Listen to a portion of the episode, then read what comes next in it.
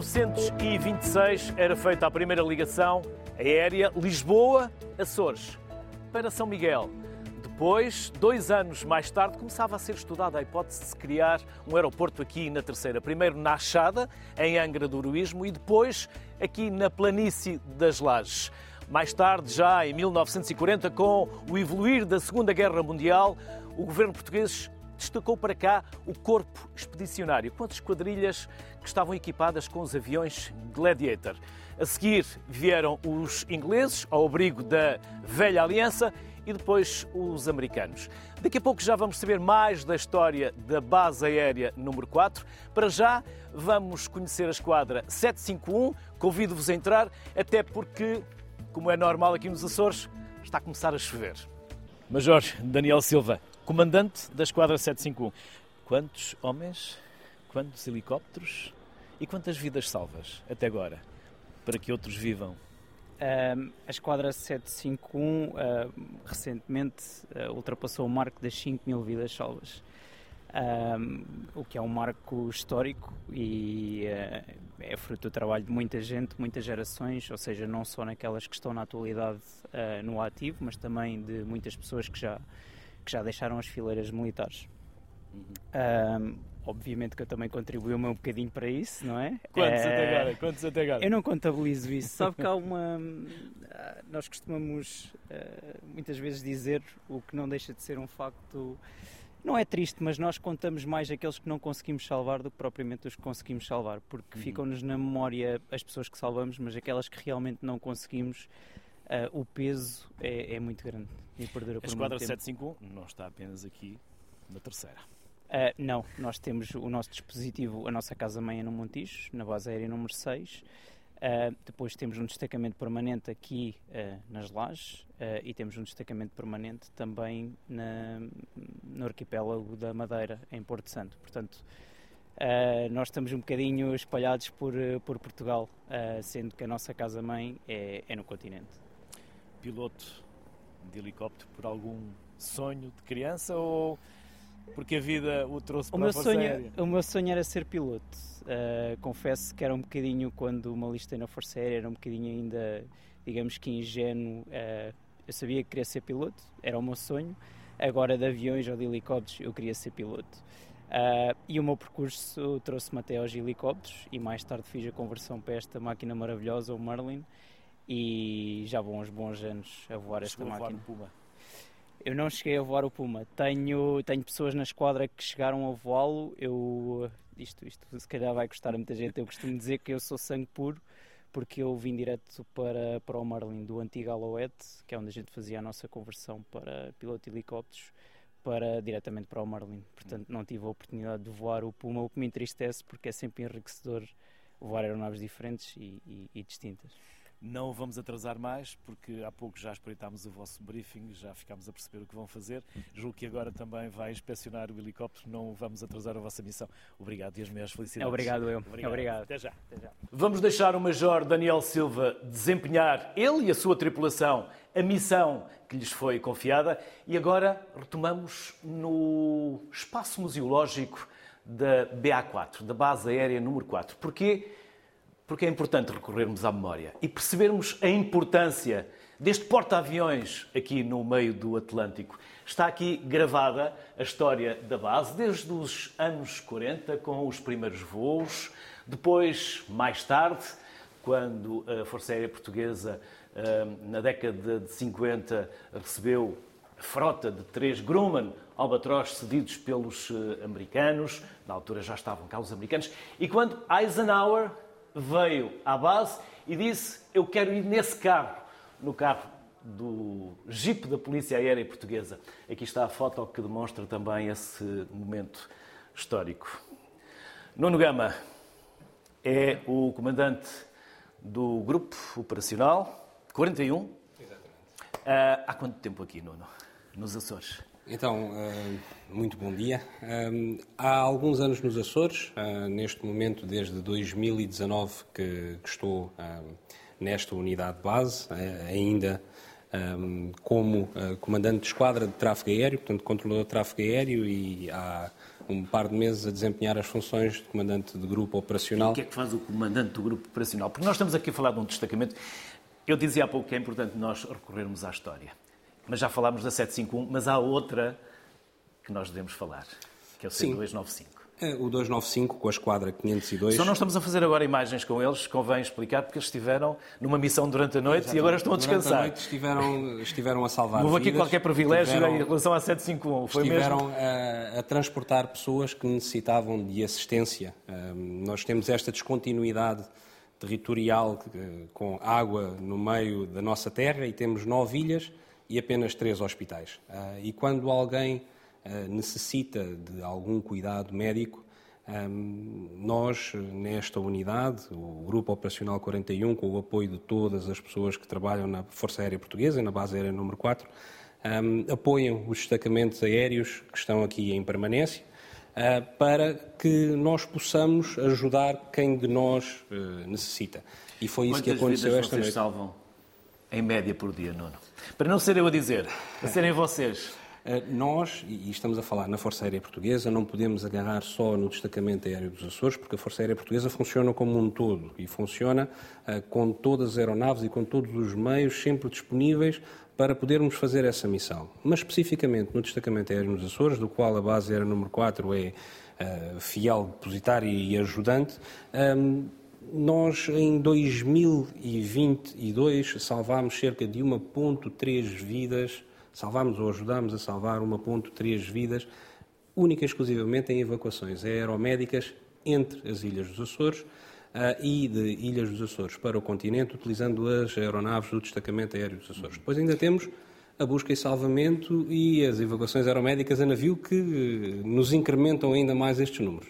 Nuno, eu há pouco dizia que este é um porta-aviões, uma plataforma. Nós estamos a que distância dos Estados Unidos e, e do continente? Efetivamente, nós estamos uh, não a meio, mas uh, no, no, centro de um grande lago. Uh, estamos a cerca de 900 milhas do continente europeu e estamos a cerca de 1.400 milhas do continente norte-americano.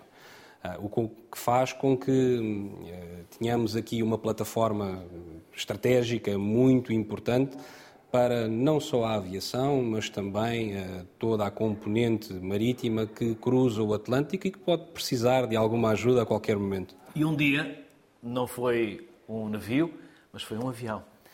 Mais de 300 vidas que se salvaram porque existia esta base. É verdade. Foi o maior voo planado, está aqui, o maior voo planado da história da aviação. Não foi assim há tantos anos quanto isso, foi em 2001. Julgo que é também uma história pouco contada e que merece ser importantizada. O que aconteceu em concreto, Nuno? Em concreto, aquilo que aconteceu com este Air Transat, com este Airbus A330 em 2001, foi aquilo que acontece de uma forma muito recorrente hum, na, nossa, na nossa pista, ou seja, aeronaves que estão a cruzar o Atlântico e que, por alguma razão, seja uma questão técnica, seja uma questão médica com algum passageiro ou algum tripulante, utilizam a nossa unidade para uh, apoiar e, e, salvar, entre aspas, aquilo que pode ser a sua aeronave ou os cuidados médicos que a pessoa necessita. E neste caso, o que aconteceu neste ao avião? Ficou sem motores? Neste caso específico, a aeronave não ficou sem motores, ficou sem combustível para alimentar os motores. Ou seja, tendo em conta uma deficiência técnica que surgiu no voo da aeronave, e que foi analisada à luz daquilo que na altura eram os procedimentos que estavam instituídos. Um, a aeronave ficou a cerca de 120 milhas náuticas desta ilha uh, sem qualquer combustível e, portanto, a nível de voo 290, uma aeronave com 306 uh, passageiros ou vidas a bordo uh, ficou sem combustível e passou a ser um grande planador. E o piloto achava que teria que amarar.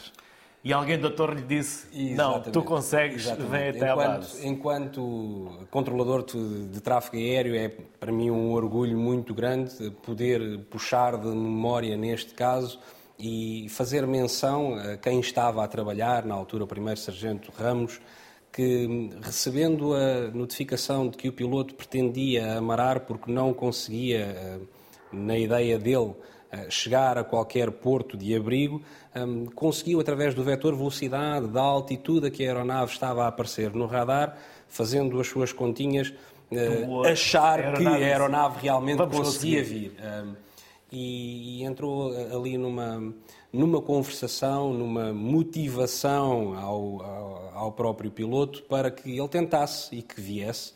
Uh, houve aqui uma série de de fatores que se conjugaram, a meteorologia estava ótima, acendemos e apagámos as luzes do aeródromo para que o piloto ao longe conseguisse ver e se tornasse ainda mais motivador um, a sua tomada de decisão para vir. Um, e aconteceu, aconteceu aquilo que, que, todos almejávamos, que foi a aeronave aterrar e todos os que se aleijaram, as oito pessoas que se aleijaram, foi a sair da aeronave e não a, após a aterragem. E se tivessem amarado, só Deus sabe. Só Deus sabe. Quantos teriam morrido ou se alguém teria sobrevivido? Nono, estas histórias são importantes. Esta é a história da Força Aérea. A Força Aérea também se faz de homens e de mulheres, como uh, é uh, visível naquilo que nós já fizemos também alguns programas sobre a Força Aérea vamos continuar, porque vamos aí falar com mais alguns convidados e vamos também falar com alguém que nos vai dar uma imagem, sendo ele civil, da importância da base para quem cá vive é o Joel Neto. Obrigado, Nuno. Até já. Obrigado. Aos primeiros que aqui chegaram para desbravar e povoar estas ilhas, naus que se vão, e eles procurando na razão a razão de viver, homens e mulheres arcaram com o mesmo peso. Hora de graças e súplicas, tantas vezes a sabedoria prostrada, decisão e firmeza, quantas vezes encontraste o ânimo abraçado ao desalento, mas sempre esperança, esforço e vontade de vencer. Joel, Obrigado por te juntares a nós. Está aqui um bocadinho daquilo que vai ser o teu livro. Este espírito de luta, esta esperança, este esforço e vontade de vencer no livro que hoje lanças, que se chama? Que se chama Jennifer ou a Princesa da França. Eu gostava de acreditar que sim.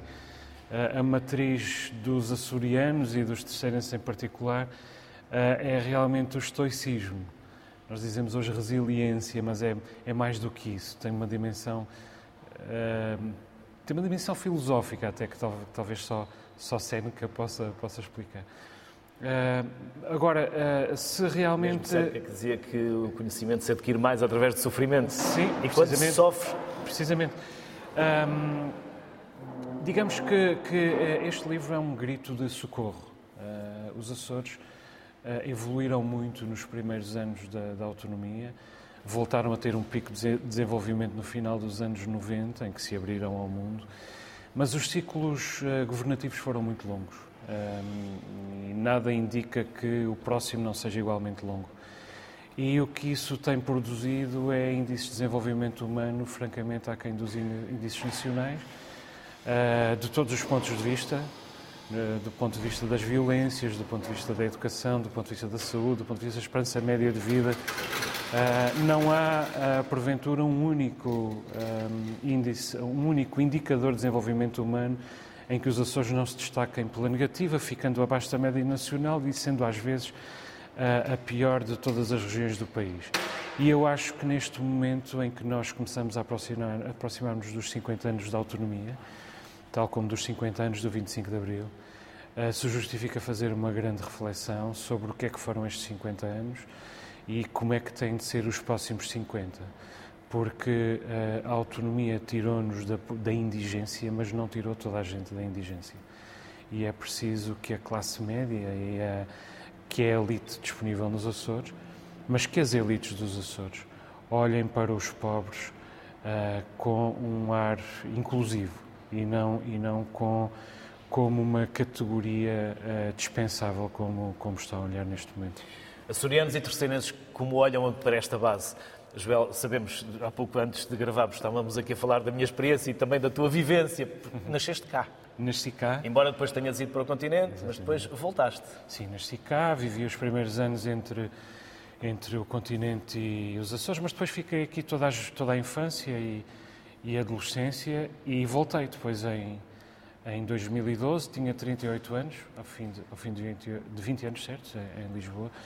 E foi a melhor decisão que tomei. Vinha só por 3 ou 4 anos, um, uh, ah, decidi ficar. Vinha para escrever um livro, que, que, é que, que foi o Arquipélago, e já escrevi não sei quantos, na verdade, estou a viver a minha melhor fase uh, Literária. do ponto de vista criativo e, em particular, uh, literário. Isto porque E- tu já não gostas muito de redações. Ou seja, Sim. a escrita é um ato solitário, É, sim. solidão. Tu Sim, eu, eu de- nunca fui um grande jornalista, em primeiro Foste, lugar. foste. Acho que fui um. Isso é, isso, é- isso é, isso é demasiada modéstia. Não, eh, obrigado por dizeres isso. Foste e és, porque um jornalista para sempre. Não, Sim, uma mas, mas a pulsão, a pulsão que. É verdade, é verdade. E eu sinto Mas uma esse. redação é tudo em conjunto, grande confusão, e a escrita literária É um ato de solitário. solidão, não é? sim. A pulsão ah, do, do jornalista continua lá. Agora, o impulso original do jornalista é o de esclarecer, é o de responder a questões. O impulso original do escritor é precisamente o oposto, que é o de formular questões, é o de colo- colocar perguntas, no fundo, é o de criar espaços em branco em vez de, ah, em vez de preencher esses espaços. Tu E, portanto, escreveste uma história de amor, não um romance, Uhum. com a base. Sim, ah, escrevi uma, Escreveste durante a pandemia. uma monografia, digamos assim, uma reportagem vivida, ahm, e, que é, que é também um livro de memórias, de alguma maneira, porque eu sou ah, da Terra Chã, que é uma das freguesias do, do sudoeste desta, da, da Ilha Terceira, e que, portanto, uma das freguesias que ficam mais longe desta, desta, desta área, da base. E para nós, os de fora, os das outras freguesias, os das freguesias em particular do Conselho de Angra, mas em especial da minha zona, a base não só era muito longe, como ah, não havia acesso a uma série de expedientes. Por exemplo, não tínhamos acesso à televisão ah, americana, não tínhamos acesso à Rádio Laje, ah, portanto, não tínhamos acesso àquilo que fazia parte do contingente americano, não tínhamos acesso àquilo que fazia parte do contingente português, mas em particular aquilo fazia parte do contingente americano que causava em nós grande, grande aspiração. Ah, tudo o que tinha a ver com a cultura pop, a música, o cinema, ah, tudo o que tinha a ver com o consumo, com, com o consumo alimentar, os chocolates, os, os reboçados e também com a, com a roupa, não é? com a, O BX, o BX, as calças leves e as, os óculos de piloto. e as, e, e as sapatilhas. Nike, etc. É, e, portanto, isso, isso causava em nós... Isso, E muitos, nós era... e muitos terceirenses falavam inglês. Muitos, muitos. e to- todos os terceirenses acaba- acabaram por ganhar essa propensão. Para já, todos os portugueses falam inglês, mas nos anos 80 ah, ah, o francês ainda era talvez a língua de referência Era a segunda língua. no continente, no caso, exatamente. Aqui o inglês já se destacava há muito inglês. tempo. E isso ah, verificava-se nas famílias das freguesias circundantes, mas também nas freguesias, na- nas famílias das outras freguesias que queriam ah, ter acesso ao mesmo cosmopolitismo, à mesma mundividência, à mesma mundanidade que era permitido às pessoas destas freguesias. E, portanto, todos nós falávamos inglês, todos nós tínhamos propensão para aprendê-lo e para comunicar. Até porque todos nós, menos eu, curiosamente, mas todos os terceirenses tinham imigrantes nos Estados Unidos e no Canadá. Eu, por acaso, acho que sou o único terceirense que sempre teve imigrantes no, em França e nunca nos Estados Unidos nem no Canadá. E essa história de amor? Dá-nos aqui, um... lê-nos algumas páginas e depois quem quiser saber o resto que compre. Sim, este ainda está à livro venda, não é? Ainda está à venda. Este livro é, é, é em, em sítios muito específicos, porque este, este livro é uma edição da Comissão Representativa dos Trabalhadores da Base das Lajes, com o apoio da Fundação Luso-Americana para o Desenvolvimento. E, portanto, é uma edição particular, foi uma encomenda, mas é que eu tive muito gosto em eh, corresponder eh, precisamente por essa minha pré-história. E é um livro que eh, visita aquilo que se tornou mágico para quem está de fora e que se tornou uma referência para quem estava, que tinha acesso ao interior do, eh, do perímetro. É um livro que recolhe testemunhos, que visita os, os lugares, que conta as histórias, que começa como começa o Som e a Fúria do Faulkner, começa com um jogo de golfe. Uh, no caso, uh, uma reportagem vivenciada. Portanto, eu jogo golfe com alguns uh, bombeiros um, da, da base das lajes, ou seja, homens sem uma formação académica superior, mas que puderam fazer um trajeto de vida confortável. Porquê? Porque trabalhavam para os americanos, eram bombeiros, e essa, eh, os bombeiros são um particular eh, destaque, eh, porque muitos foram parar ao, ao, ao clube de golfe, como caddies, e, e hoje são o sustento do clube de golfe, os bombeiros e outras figuras. E esta talvez seja a freguesia da Agualva, que tem 1.500 pessoas, costuma ter, grosso modo, 20 one-digit handicaps eh, no golfe, que são jogadores de grande qualidade, jogadores recreativos, jogadores, jogadores amadores, mas de grande qualidade. Eu não sei se há muitos lugares no mundo em que, eh, com 1.500 habitantes, que tenham 20 jogadores de handicap de um dígito. Portanto, uh, e, e, e, todos eles nascidos pobres. Uh, e todos eles enriqueceram as festas da sua freguesia e depois das outras freguesias à volta, da, da, da Vila Nova, das Fontinhas, da, da de São Brás, um, com uma parte do rendimento, com os seus contributos. E, portanto, vai-se compreendendo toda, toda a, a mudança que este espaço vai produzindo no tecido social nas suas diferentes uh, uh, aceições. Portanto, foi uma, ainda hoje há indústrias satélite, a, a, a, funcionar em grande, com alguma pujança, mas historicamente havia muito mais e havia muitos funcionários e tudo isso era uma distribuição de rendimento e de riqueza que acabava por contaminar até o extremo oposto da, da Ilha Terceira. Joel, quero-te agradecer porque tu tiraste um bocadinho da tua vida pessoal. Não vale a pena explicar porquê, mas se quiser já agora. Porque... Não, sou pai há muito pouco tempo, pouco e, portanto... e tens que ir para casa cumprir as tuas funções também como pai. Quero-te agradecer imenso Tive a disponibilidade que tiraste, que vieste de Angra até aqui. Quero desejar também as maiores felicidades. Ficamos à espera de mais livros sobre a base, Muito sobre a importância da base, porque a base teve uma importância enorme para todos aqueles continentais que por cá passaram, mas também essencialmente por todos aqueles que cá vivem. Vamos, eh, Joel, eh, eh, convido-te a ouvirmos José Manuel Bolieiro, Presidente do Governo Regional, onde ele lembra e importantiza e diz-se honrado pela, pela importância e pelo trabalho que todos estes militares desempenham aqui na base das Lajes. A base das Lajes é um ativo de prestígio de Portugal e dos Açores.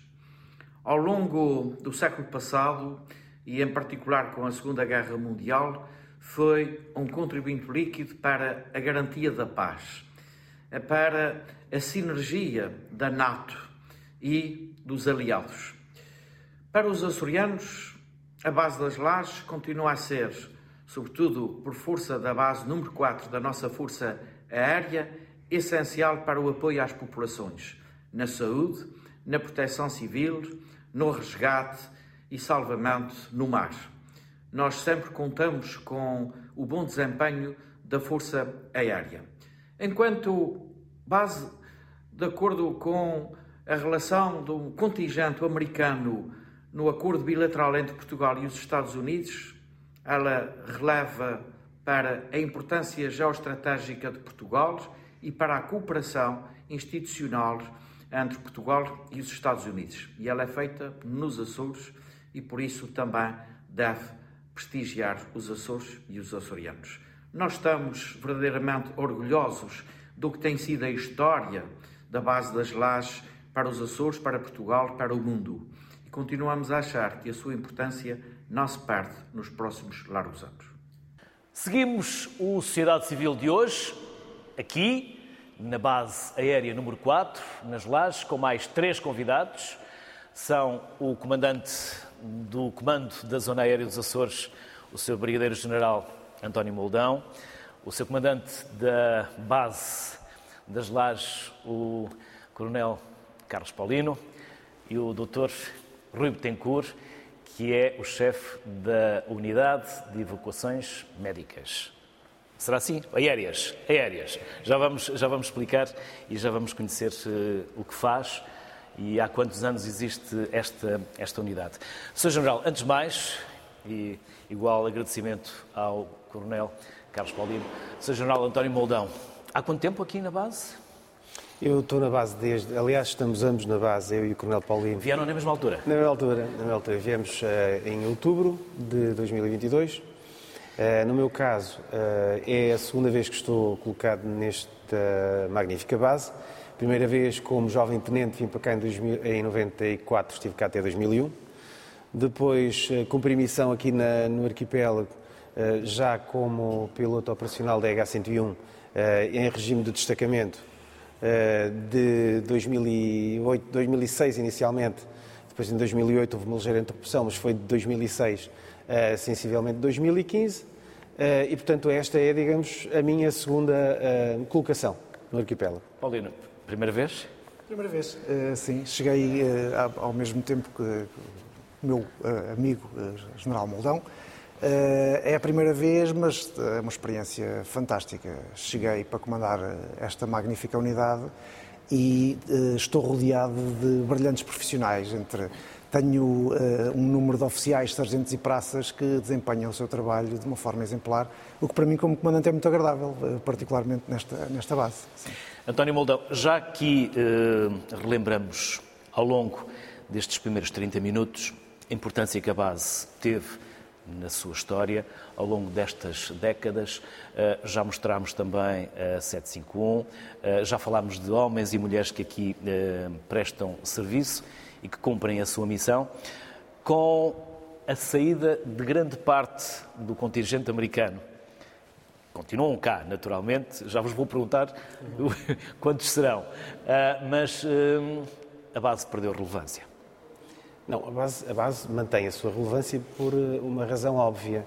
A geografia não vai alterar-se porque um determinado contingente abandonou aquela posição. Uh, o arquipélago dos Açores é relevante para a globalização desde que a globalização começou, movida pelos nossos descobrimentos. E nessa altura, a cidade de Angra do Heroísmo uh, cresceu uh, e, floresceu nessa época. A Companhia das Índias passava por aqui. houve sempre uma grande relevância do arquipélago dos Açores por ser um porto de abrigo essencial. Ele transformou-se num porto de abrigo essencial da vertente aérea, quer para a aviação comercial, no que respeita a realmente se constituir como um local para eventualmente alternar se as aeronaves que cruzam os céus entre o Atlântico e, a, aliás, entre a América uh, e a Europa tiverem necessidade de resolver uh, uma situação de emergência, esta é efetivamente uma posição geográfica estratégica e é efetivamente uma posição geográfica estratégica para a projeção de força. Foi durante a Primeira Guerra Mundial, foi durante a Guerra do Golfo, foi durante a Guerra do Yom Kippur, portanto, para forças amigas que usaram estas infraestruturas.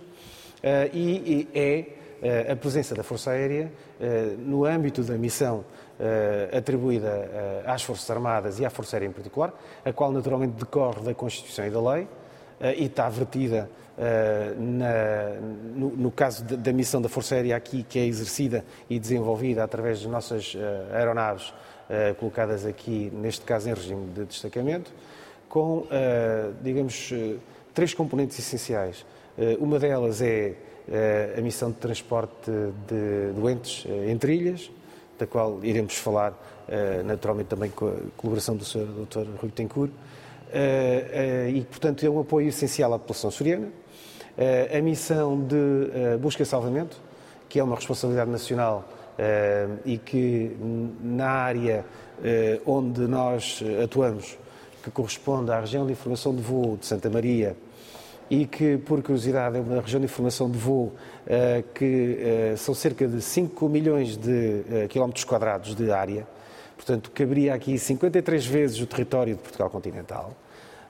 e esta área é a responsabilidade por acorrer a eventuais acidentes com aeronaves ou naufrágios ou necessidade de evacuar doentes de embarcações que cruzam as águas nesta região essa, essa missão é cumprida pela Força Aérea, no que respeita à componente aérea, sob coordenação do Centro de Coordenação de Busca e Salvamento Aéreo das Lajes.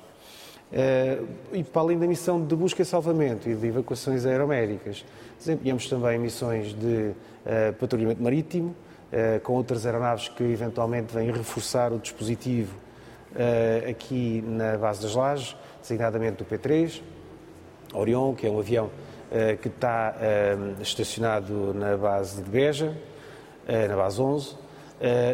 Missões no âmbito, digamos, da soberania, com a defesa aérea a vir fazer destacamentos ao arquipélago dos Açores numa periodicidade menor, mas que também vem cá, e naturalmente missões de fiscalização no âmbito de manter também uh, assegurada uh, a soberania nas águas territoriais nacionais. Uh, portanto, essas três são as vertentes principais da nossa missão, assim aqui. Carlos Paulino, quantos homens e mulheres estão aqui na base? Poderíamos falar de 400 entre portugueses e americanos, mais ou menos? números redondos. Talvez não seja essencial dizer quantos de cada nacionalidade, mas em média cerca de 400. Sim, mais importante do que o número de homens que trabalham cá é o trabalho que fazem, conforme o Sr. General já disse. Portanto, esse trabalho, que é o que a BA4 faz, que é apoiar toda esta missão. Portanto, o Sr. General falava da, da zona de informação de voo e da zona de responsabilidade que nós temos. Eh, se considerarmos e se olharmos para o Atlântico e considerando que a nossa maior fronteira não são os nossos vizinhos espanhóis, mas sim no meio do mar com os Estados Unidos, Portanto, podemos logo imaginar o que é esta imensidão de mar que nós temos a responsabilidade de garantir a busca e salvamento eh, em toda essa área. Eh, para criar uma imagem nas pessoas, se nós rodarmos esta área para cima da Europa, ela é sensivelmente do tamanho de toda a Europa. O que quer dizer que, por vezes, nós temos um helicóptero a salvar uma pessoa num navio que pode ser o equiparado a estar a tirar em Varsóvia ou em Berlim, só para termos uma imagem do quão longe este mar, este Atlântico é. E a BA4 faz isso, faz o suporte a tudo isto.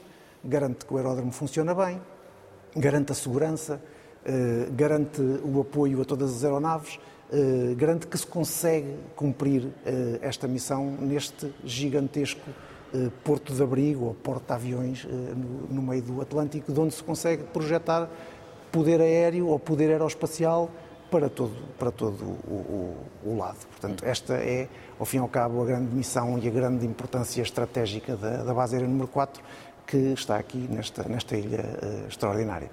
Depois, além disto, entramos nas evacuações aeromédicas, daí temos aqui também o nosso, o Dr. Betancourt connosco. Rui Betancourt, a unidade de evacuações aéreas, julgo que é assim, é correto uhum. dizer-se uhum quase 30 anos, 27 uhum. mais ou uhum. menos. Uhum. Como nasceu e qual tem sido a história da unidade, até porque quem vive cá sabe a importância, sente a importância da Força Aérea e de tudo aquilo que ela cá faz, mas por vezes, quando estamos no continente, como estamos mais distantes, nem sempre sabemos e nem sempre damos a devida importância. É. Muito obrigado pelo convite. Eh, tenho muito gosto de aqui estar, a falar sobre a unidade de evacuações aéreas, que efetivamente tem mais de 25 anos. Transportam-se doentes, a Força Aérea transporta doentes há bastante mais tempo do que isso, obviamente, mas numa eh, organização conjunta entre Força Aérea, Unidade de Evacuações Aéreas eh, do Hospital de Santo Espírito e Terceiro e Governo Regional, é a partir de setembro de 95, que é um despacho normativo que cria de facto este, esta unidade destas três entidades para transporte de doente crítico. Ehm, eh, portanto, a unidade tem mais de 25 anos e nós transportamos doentes interilhas, eh, doentes críticos, sejam adultos, eh, sejam crianças, sejam grávidas, sejam recém-nascidos ehm, entre as ilhas e também das ilhas para o continente. Claro que toda esta, esta missão é feita com profissionais, temos médicos e enfermeiros altamente diferenciados, eh, para o transporte deste tipo de doentes e só conseguimos fazer isso porque temos, de facto, meios aéreos que nos põem no local ou nos levam ao local onde, onde somos precisos. Eh, transportamos doentes que não são necessariamente críticos, alguns deles não são críticos, por exemplo, uma apendicite numa ilha que não pode ser o doente transportado no voo comercial, porque o voo comercial é daqui a muitas horas ou é no dia a seguir, não é um doente crítico, mas é um doente que tem que ser operado rapidamente e, portanto, embora não seja um doente querido, que tem necessidade de ser transportado. E é com o apoio da Força Aérea que nós fazemos isso. Uhum. Eh, temos muito orgulho no trabalho que fazemos, eh, reconhecemos na Força Aérea uma importância crucial para este tipo de missão. Sozinhos não conseguimos fazer nada, por mais profissionais ou competentes que sejamos, quer os médicos, quer os enfermeiros, quer todo o apoio administrativo que temos, mas sem o transporte aéreo não conseguimos fazer nada. E, de facto, é o empenho, a dedicação, mesmo no transporte, mesmo no, no dia a dia, no transporte do doente, o acompanhamento e a colaboração que os militares fazem connosco é vital para o transporte destes doentes. Estamos a falar de nove ilhas, três hospitais. Sim. É, há, eh, Não há um hospital por cada ilha? De todo, de todo. É, nós, como sabe, há evacuações que são feitas por mar. Entre o Faial, entre o Pico e o Faial, são feitas por mar. Não são muitas, são os doentes menos graves seguramente, mas a grande maioria dos doentes transportados interilhas é pelo ar. Temos dois, duas formas de nos ligarmos, ou por ar ou pelo mar, e a maior parte é feita efetivamente por ar com o apoio da Força Aérea. Fazemos também muitos transportes eh, dos Açores para o continente, eh, com os meios da Força Aérea. Eh, quando a Força Aérea não tem equipa médica, por exemplo, não tem meios, vem uma nossa equipa. Nós temos duas equipas médicas ehm, e fazemos também, o que está neste momento a decorrer, uma evacuação de São Miguel para o Funchal, eh, numa ligação que temos tido mais recentemente com o Funchal, dada a resposta também magnífica que o Hospital de Funchal nos tem dado. António Moldão, salvam-se vidas, há bebés que nascem nas aeronaves, há histórias que ficam. Julgo Exato, que exato, poderemos, exato. Se, meus- se concordar, dizer Sim. que há poucas semanas fizeram o transporte de um bebê de 21 semanas. Exato. Eh, Conseguiram trans- salvar aquele bebê. Transportar um, um bebê de 21 semanas é uma emoção para todos os que participam nesse, nessa missão, naturalmente. Eh, e, e, eh, para além de transportar um, um bebê de 21 semanas, eh, há, há situações igualmente marcantes que é como ver um- nascer um bebê a bordo da aeronave.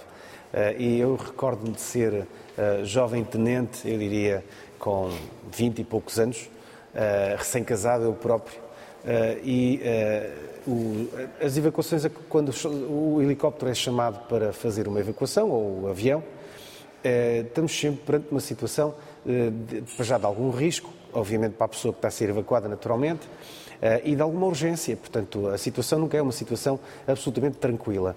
Eh, e nessas circunstâncias em que eh, a equipe médica era capaz de fazer, ou, estava habilitada para fazer o, o- parto a bordo, não é? Eh, acontecia com alguma frequência a criança nascer a bordo da aeronave. Eh, o que era uma situação de alguma euforia a bordo da aeronave.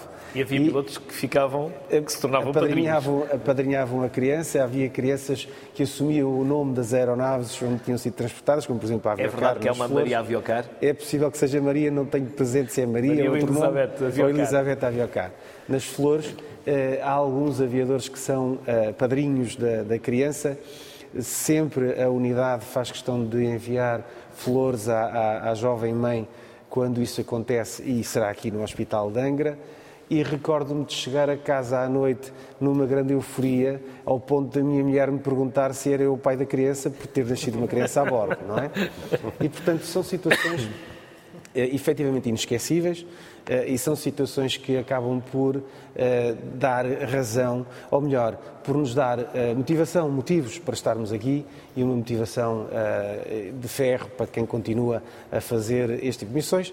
E eh, eh, há outra missão também igualmente gratificante e que é inesquecível para todos nós que participamos nela, é salvar um náufrago do mar, não é?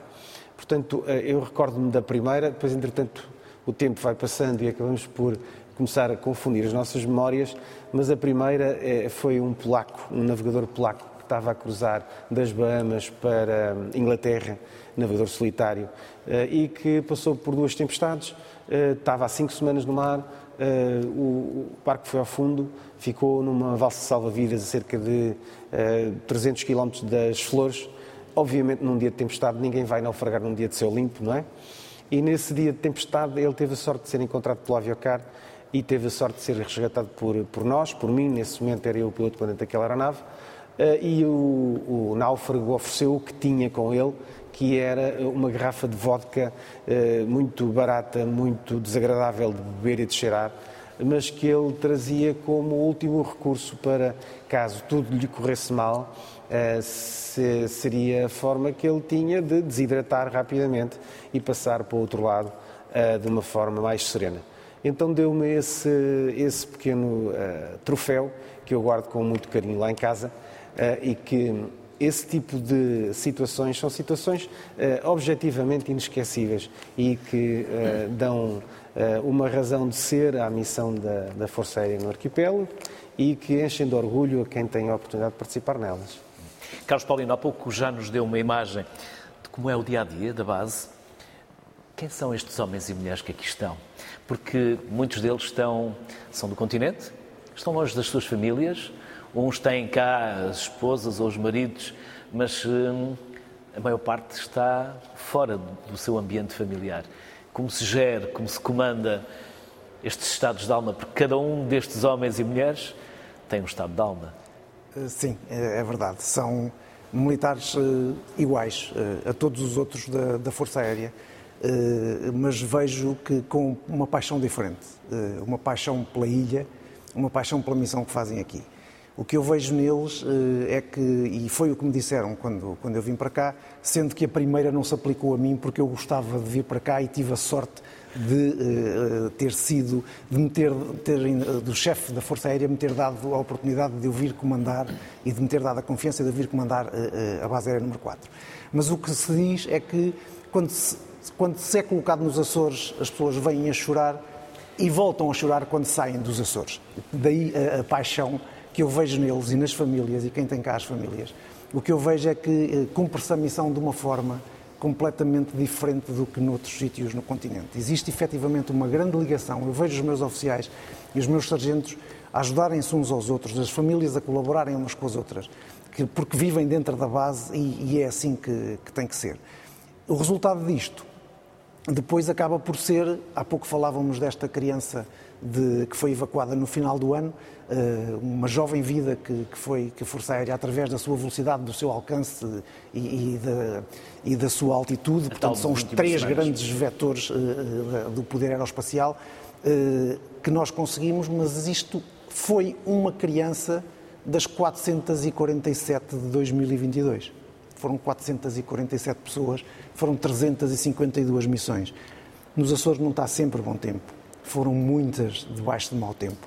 Foram muitas de noite eh, a sair o helicóptero com muita dificuldade, com as equipas médicas lá dentro que bem sabem o que se passa eh, dentro do, dos helicópteros e os tripulantes bem sabem eh, as dificuldades, o nosso general bem sabe as dificuldades que passou a voar aqui nesta ilha, mas sempre com o objetivo de ir ajudar alguém ou trazer alguém uh, para, para esta ilha. Há pouco o Sr. estava a falar que neste momento temos uma uh, evacuação a decorrer. A noite passada tivemos outra. Portanto, o avião a noite passada teve a voar a fazer uma, agora já está a fazer outra. Isto dá-nos uma média de 1.25, 28, 1.3 vidas por dia. É muita gente nestas ilhas. António Moldão, acho que ontem contava uma história de um militar que, ao descer ao navio, partiu o pé. Certo. E, a, missão, e, não desistiu, e não desistiu, cumpriu a sua missão. É, exatamente. A resiliência é, obviamente, um trunfo essencial para que a missão se cumpra. Uh, nessa missão em particular, tratava-se de uma evacuação a um pesqueiro uh, espanhol, uh, uma evacuação de um, de um, doente desse pesqueiro. o pesqueiro, as, as, situações de emergência, uma vez mais, acontecem sempre quando as condições no mar são condições pouco favoráveis. Naquela circunstância em particular, Uh, acontece que o local onde ia ser colocado o recuperador Salvador era um local sempre exíguo, uh, na popa do navio, e o helicóptero entrou numa razão de descida ligeira quando o, navio, naquela embarcação, porque era uma embarcação pequena de pesca, estava numa, num movimento ascendente, que fez com que a velocidade com que o recuperador Salvador entrou no navio fosse tão elevada que ele partiu um pé uh, ao entrar no navio. Uh, ele levava uma maca para colocar o doente, o pescador, na maca para depois o recuperar e concluiu a missão, colocou com o pé partido, colocou o doente dentro da maca, fez os procedimentos de amarrar e segurar o, o paciente, acompanhou o paciente até ao helicóptero e à chegada ao helicóptero desmaiou de dores. E quando chegamos ao hospital, Uh, deixámos não uma, mas duas vítimas, exatamente. deixámos o recuperador uh, e o paciente que ele resgatou. Rui Pequencur, quem são as equipas que acompanham estas operações? São médicos, são enfermeiros? Quem são? Nós temos um grupo de médicos e enfermeiros, os médicos eh, especialistas em anestesia, cirurgia, intensivismo, medicina interna, com formação adequada, em cursos de suporte avançado de vida, pediátrico, trauma, e temos enfermeiros também das áreas de anestesia, cuidados intensivos e urgência. Todas as pessoas têm formação para estar na equipa, eh, fazemos com imensa paixão todos nós fazemos com imensa paixão. Eh, sentimos que há paixão do ponto de vista da Força Aérea também nesta, nestas missões. Temos a noção de que não há risco de estar a ser turista ou viver numa ilha pequena. Eh, não há nenhum risco, porque efetivamente as pessoas não se sentem nunca abandonadas, sabem que qualquer coisa lhes pode acontecer. Rapidamente, nós, com o apoio da Força Aérea, estamos lá para os ajudar a salvar. Eh, as pessoas que lá vão eh, transportam connosco, transportamos dentro das aeronaves equipamentos como fosse uma unidade de cuidados intensivos, ambulante, temos todo o equipamento. Incubadoras, tudo, inclusive? Tudo. Incubadoras, inclusive. Eh, quando, se, quando, a equipa vai buscar uma grávida, eh, há sempre a iminência de um parto a bordo, tem que levar uma equipa específica, com um médico, um enfermeiro e uma enfermeira parteira, eh, que se houver um parto a bordo, efetivamente há que cuidar não só da grávida, mas também do bebê que nasce e há que aquecê-lo e confortá-lo na incubadora. Sempre que há esse tipo de missão, vai a incubadora também. Depois chegam à base, e o que lhes acontece? As ambulâncias vêm à base? Sim. Eh, há uma equipa que coordena, temos uma equipa administrativa e no Serviço Nacional de Proteção Civil tem um médico regulador que coordena toda esta missão e nos põe os meios em terra para nós, quando chegarmos ao local de origem, onde está o doente, ou o doente já lá está, naqueles doentes que não necessitam que nós nos desloquemos à unidade de saúde, ou então pegam em nós e levam-nos à unidade de saúde para nós prepararmos e, e, adaptarmos o doente às condições necessárias para o transporte. E quando chegamos cá ao destino, aqui em São Miguel no Feial, temos também uma ambulância que nos leva ao hospital com o doente. Fazemos um transporte habitualmente cama a cama, nos doentes mais críticos e nos doentes mais ligeiros. Efetivamente, a equipa de origem pode trazer o doente à pista para pouparmos também horas de voo à equipa e de custos. Eh, António Moldão e Carlos Paulino, vocês são pilotos. Certo, de helicópteros. De helicópteros, os dois, mas de helicópteros diferentes. Exatamente. Qual deles? Eu voei o SA330 Puma, foi aí que comecei a minha carreira. Começou no Puma? No Puma, voei 10 anos no Puma.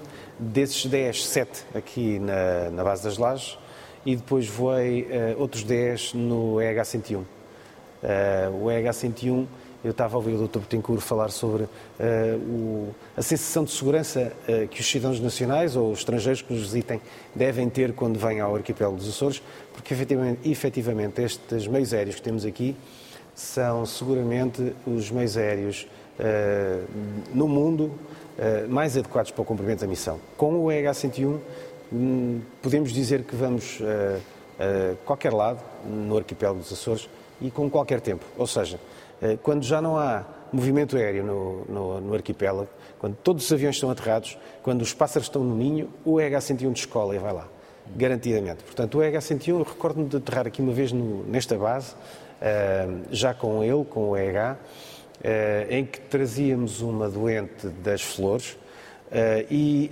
uh, o vento à superfície uh, ultrapassava os 50 nós. Portanto, basicamente estaríamos a falar em vento de quase 100 km hora à superfície, que é, um, é, é, é, é uma intensidade pouco comum no território continental. Aliás, se houvesse uma intensidade semelhante no território continental, provocaria imensos danos.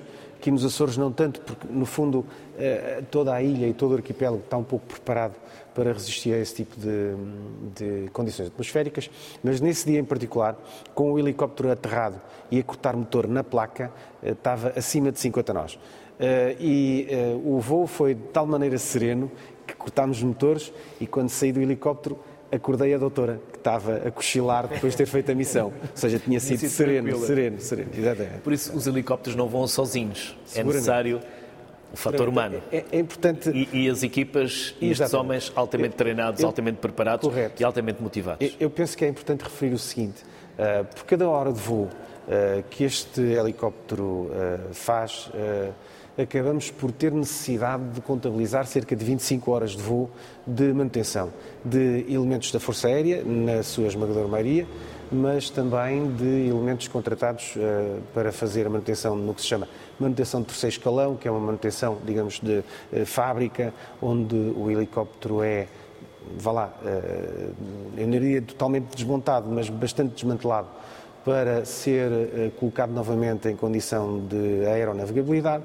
e, portanto, se somarmos o tempo de manutenção necessário para cada hora de voo, são cerca de 24 horas de manutenção, 24 a 30 horas de manutenção por cada hora de operação. Portanto, quando vamos às flores e fazemos 4 horas, alguém vai ter que fazer cerca de 100 horas de, de, de, manutenção, portanto, obviamente dividido pelas várias equipas, para que essa missão aconteça.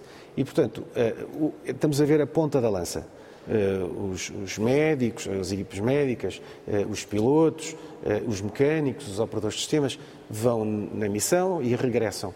Mas há uma quantidade de mulheres e homens que são necessários para que isto aconteça e que estão espalhados pela Força Aérea, porque obviamente não passa exclusivamente por fazer a manutenção e a operação, é necessário gerir os sistemas de armas, é necessário fazer processos de aquisição para que eh, os, eh, os contratos que vão permitir que tudo isto funcione eh, estejam a ser feitos e controlados em harmonia com o que é suposto.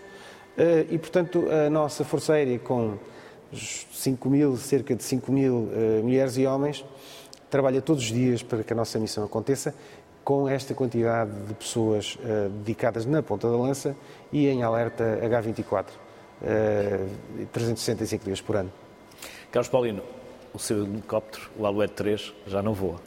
Não, infelizmente. Uma não. grande máquina. Sim, foi sem dúvida uma grande máquina. Mostrou uh, sua, as suas qualidades e as suas características ao longo de mais de 50 anos ao serviço da Força Aérea Portuguesa. Para quem não está a visualizar, é aquele helicóptero que nós conhecíamos também do tempo da Guerra do Ultramar, em vidro. Muito conhecido, uma bolha, basicamente, uma bolha, uma bolha em vidro, um helicóptero muito agradável de voar. Era, era o helicóptero, agora já não é, agora foi substituído pelo Koala, que formava todos os pilotos militares de helicópteros uh, na Força Aérea, formou os da Marinha e também os do Exército existentes, embora o Exército depois não tenha uh, continuado pela vertente da, da aviação uh, de helicópteros. Uh, e foi uma máquina onde eu fiz uh, toda a minha vida uh, operacional. Portanto, eu fui piloto da Alouette toda a minha carreira. Foi lá que eu desenvolvi todas as minhas capacidades. fui até comandante de esquadra. fazíamos também. Diga? Esteve em Timor?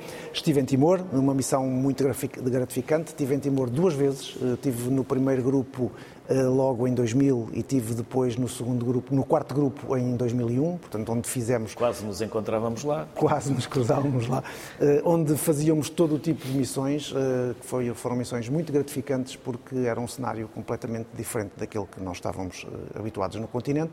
No continente fazíamos busca e salvamento também e fazíamos evacuações médicas.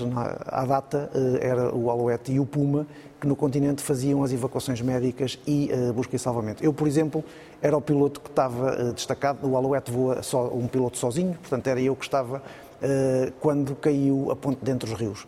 Lembro-me bem da quantidade de horas que fiz de buscas no Rio Douro e no mar à procura de encontrar alguém que nunca apareceu mas lembro-me bem da quantidade de horas desse, desse dia, desses dias de, de, a seguir à queda da, da ponte dentro dos rios é um, um, exemplo entre muitas buscas que se fazem no continente, que se faziam com o Alouette, eh, entre eh, também as evacuações eh, médicas. Rui Petencourt, há pouco, antes de iniciarmos esta conversa, os quatro, ouvimos José Manuel Bolieiro, Presidente do Governo Regional, falar do orgulho que é ter Força Aérea aqui, no arquipélago. Consegue imaginar algum dia o arquipélago sem estas missões que os militares da Força Aérea desempenham? De todo, não é possível. Isso põe em risco a segurança das pessoas nas várias ilhas. Como o Sr. Comandante disse, temos em 2021 e 2022 mais de 400 doentes transportados por ano. E são situações que, ou por dificuldades humanas, ou por dificuldades técnicas ou de meios, não é possível estudar ou tratar os doentes na origem. E não há outra maneira de os tirar. Como lhe disse, podemos fazer evacuações de barco entre o Pico e o Faial, poucas, mas a maior parte das evacuações são feitas através da Força Aérea. Não temos outra solução. A vida dos doentes fica em risco se nós não os formos buscar lá no timing certo. Esta paixão que nós todos temos é mista, é de todos nós este empenho, esta dedicação, esta rapidez em fazer as coisas, porque o tempo conta, em muitas situações. Nas situações que mais transportamos hoje em dia são os acidentes vasculares cerebrais ou, ou coronários, e a verdade é que eh, o tempo conta. Tempo é cérebro, tempo é músculo e conta. Desobstruir a artéria no infarto é muito importante, quanto mais cedo se fizer, melhor. E este empenho que nós todos temos mútuo tem que ser rápido, vamos já nas condições atmosféricas, às vezes, as mais adversas, como o Sr. Major eh, Moldão disse. Eh, mas nós, nós, equipa médica, médico e enfermeiro, temos absoluta confiança, segurança, tranquilidade na competência, na responsabilidade e no empenho eh, dos profissionais. É de todo impensável isso não poder acontecer. As pessoas podem, como disse há pouco, estar tranquilas na sua ilha de origem, ou os turistas que para lá vão, porque muito rapidamente eles são transportados para os locais onde são cuidados como deve ser, com os meios adequados, que nas origens às vezes não existem. Fiz-lhe esta pergunta para que quem está lá em casa, todos nós que somos cidadãos contribuintes, para que se possa perceber para onde vai o dinheiro dos nossos impostos.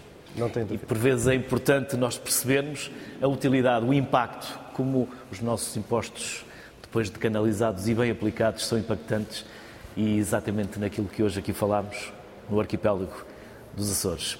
Por isso, Dr. Rui Betancourt, Sr. Coronel Carlos Paulino, Sr. General António Moldão, como já disse no outro programa que fizemos antes, é por si, por sua culpa, boa culpa que aqui estamos, porque nos desafiou a vir cá mostrar uh, tudo aquilo que a base tem na sua essência, na sua história, mas também nos homens e mulheres que aqui desempenham a sua missão.